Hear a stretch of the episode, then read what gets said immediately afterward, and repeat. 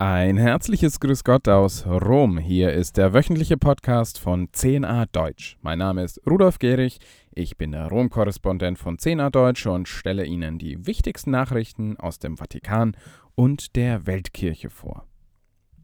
Von Rom und der Weltkirche gehen wir jedoch zunächst einmal ganz kurz ins Schwabenländle. Aktuell findet dort in Stuttgart der Katholikentag statt. Die vom Zentralkomitee der deutschen Katholiken organisierte Veranstaltung findet bereits zum 102. Mal statt und hat, wie die katholische Wochenzeitung Die Tagespost heute Morgen berichtete, offensichtlich ein finanzielles Defizit.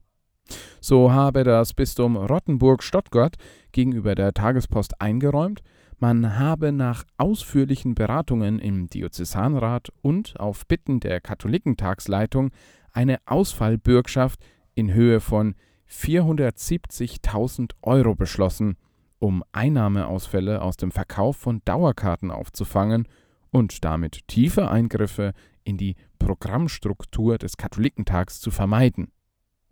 Es sei davon auszugehen, berichtet die Tagespost weiter, dass diese Ausfallbürgschaft gezogen werde.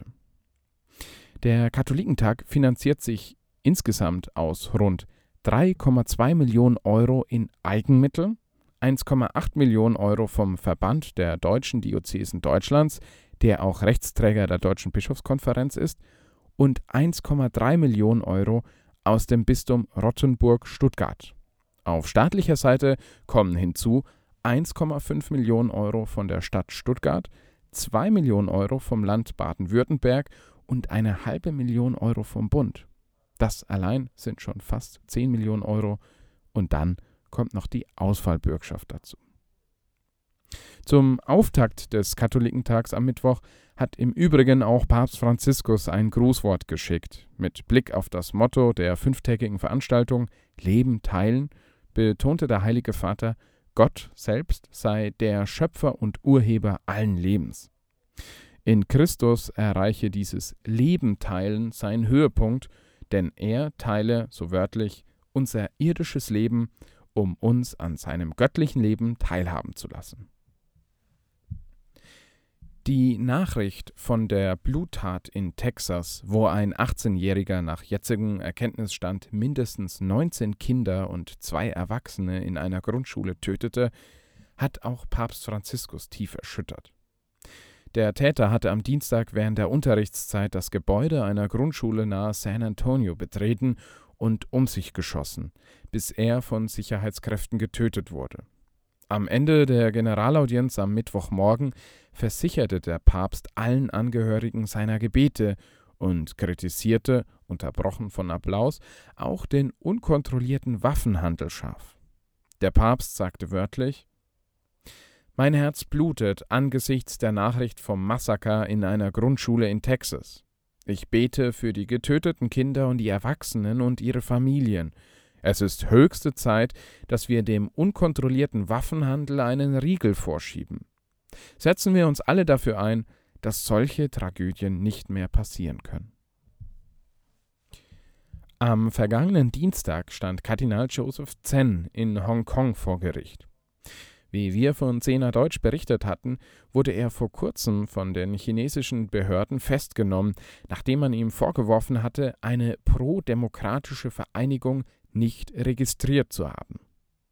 Zen ist ein Kritiker des chinesischen Regimes und hatte wiederholt auf die staatlich geförderten Menschenrechtsverletzungen und Diskriminierungen hingewiesen.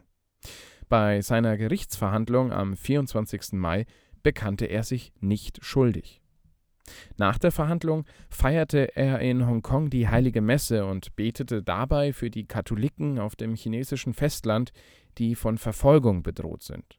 Über seinen Rechtsfall sprach er nicht, aber er betonte, dass Katholiken in einigen Teilen Chinas derzeit nicht an der Messe teilnehmen könnten. Die Behörden in Shanghai und Peking haben in diesem Frühjahr die weltweit strengsten Covid-19-Beschränkungen erlassen, die es den Menschen verbieten, ihre Wohnungen aus irgendeinem Grund zu verlassen, auch nicht für religiöse Zwecke. Darüber hinaus ist es Katholiken unter 18 Jahren nicht gestattet, an öffentlichen heiligen Messen auf dem chinesischen Festland teilzunehmen.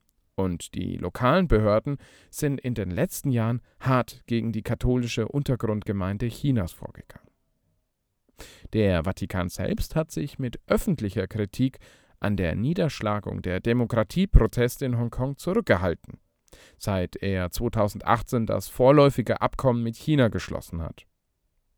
Zen feierte die heilige Messe in einer katholischen Kirche in Hongkong, an der etwa 300 Menschen teilnahmen. Der Kardinal hat die Messe auch auf seiner Facebook-Seite live gestreamt, die in weniger als 24 Stunden Tausende von Aufrufen erhielt. Der Prozess gegen ihn soll am 19. September beginnen. Das Martyrium ist in unserer Kirche normal, kommentierte Zen. Wir müssen das vielleicht nicht tun, aber wir müssen möglicherweise gewisse Schmerzen ertragen und uns für unsere Treue zu unserem Glauben stellen. So Zen wörtlich. Wir von 10a Deutsch werden die Entwicklungen selbstverständlich im Auge behalten. Die Hintergründe zur Verhaftung von Kardinal Zen wie auch alle weiteren aktuellen Nachrichten, Analysen und Reportagen finden Sie wie gewohnt auf unserer Internetseite unter www.cnadeutsch.de. Schauen Sie doch gerne regelmäßig dort vorbei. Ich wünsche Ihnen ein gesegnetes Wochenende und alles Liebe. Auf Wiederhören. Für 10a Deutsch aus Rom, Ihr Rudolf Gehrig.